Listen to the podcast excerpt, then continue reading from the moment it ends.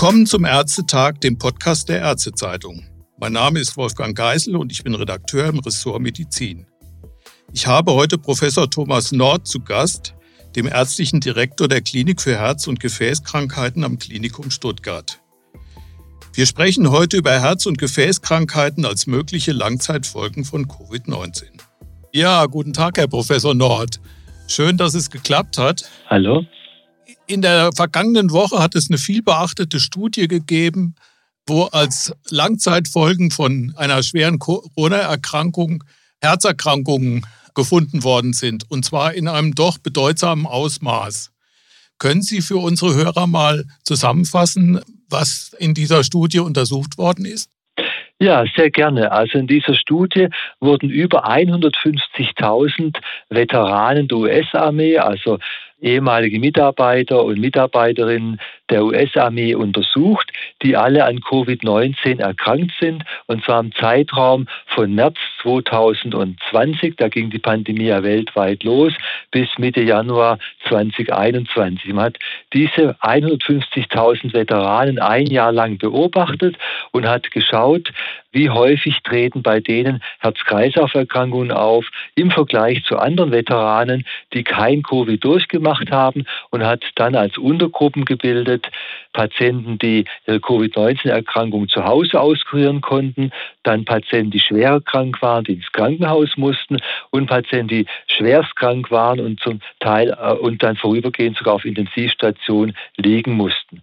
Die Herzerkrankungen selbst, nach denen man geschaut hat, sind sehr breit gefächert. Das reicht von Herzinfarkt über Herzrhythmusstörungen, über Herzmuskelentzündungen, also Myokarditiden, bis hin zur Herzinsuffizienz, also Herzschwäche. Man hat aber auch nach Schlaganfällen und Thrombosen geschaut.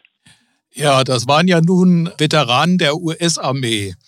Die deutsche Bevölkerung setzt sich aber ein bisschen anders zusammen. Glauben Sie, dass die Ergebnisse in Deutschland auch ähnlich sein könnten?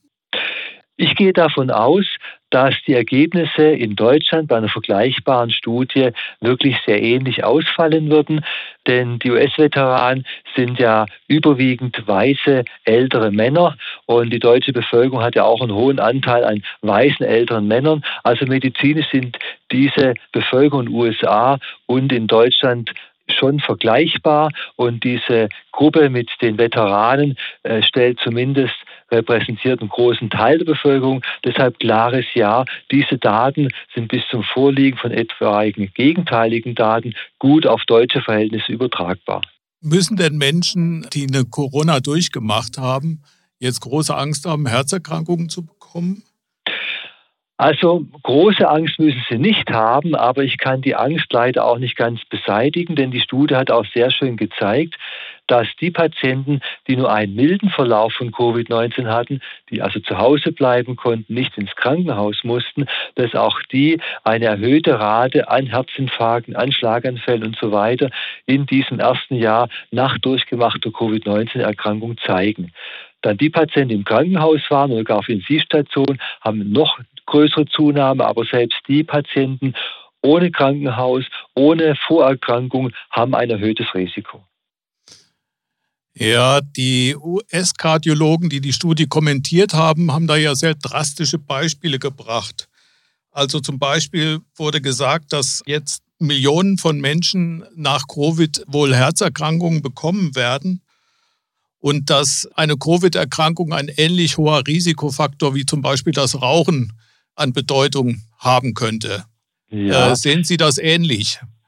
Das möchte ich etwas differenzieren. Also ja. ob eine durchgemachte Covid-19-Erkrankung für den einzelnen Patienten tatsächlich so ein großer Risikofaktor ist wie Übergewicht oder wie Rauchen, möchte ich eher bezweifeln. Aber da müssen wir erst warten, bis wir da aussagekräftige Zahlen haben. Aber was wir sicher sagen können, ist, aufgrund dieser aktuellen Studie, die im Übrigen sehr gut publiziert worden ist, können wir sagen, dass eine durchgemachte Covid-19-Erkrankung das Risiko für ein breites Spektrum von Herz-Kreislauf-Erkrankungen erhöht. Und äh, ich möchte nur mal zwei Beispiele nennen.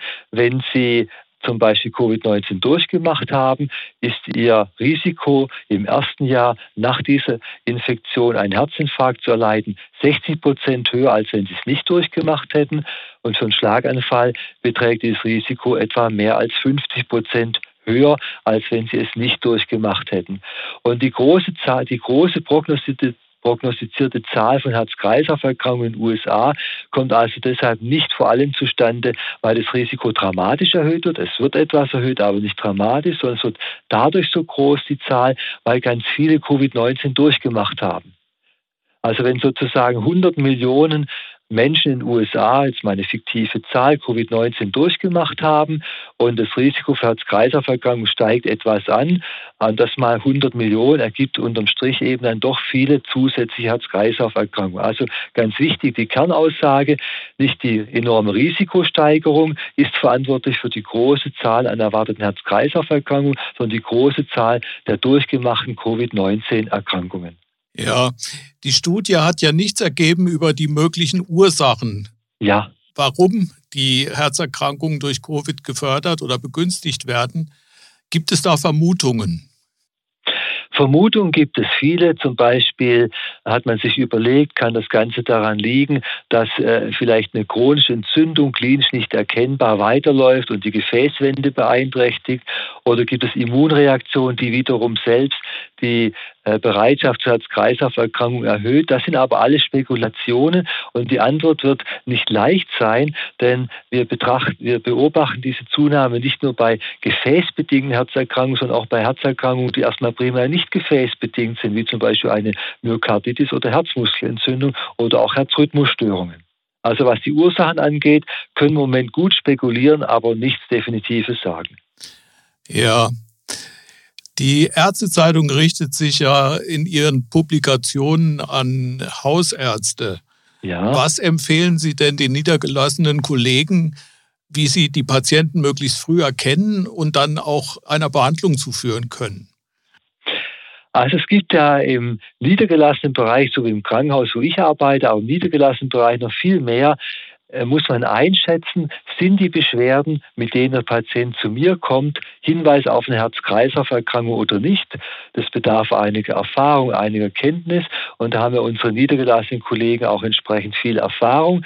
Wenn aber in der Vorgeschichte eine Covid-19-Erkrankung bekannt ist, dann würde ich daraus den Schluss ziehen, wenn ich in der Praxis tätig wäre, hier muss man dann im Zweifel eher doch mal eine Herz-Kreislauf-Erkrankung annehmen und entsprechend abklären oder abklären lassen. Also hier würde ich sagen, es gibt leider keinen spezifischen Test, der Ja-Nein sagt, aber wenn wir im Zweifel sind, ist da etwas herz-kreislaufmäßig oder nicht und es liegt eine durchgemachte Covid-19-Erkrankung vor, dann würde ich erstmal eine Herzerkrankung annehmen und diese abklären.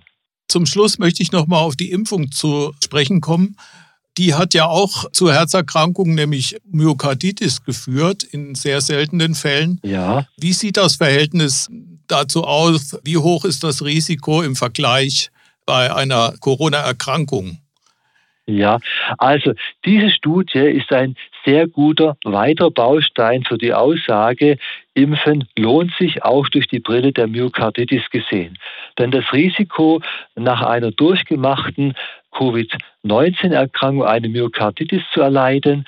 Wir schätzen etwa vier bis fünffach höher, als wenn man keine Covid-19-Erkrankung durchgemacht hätte.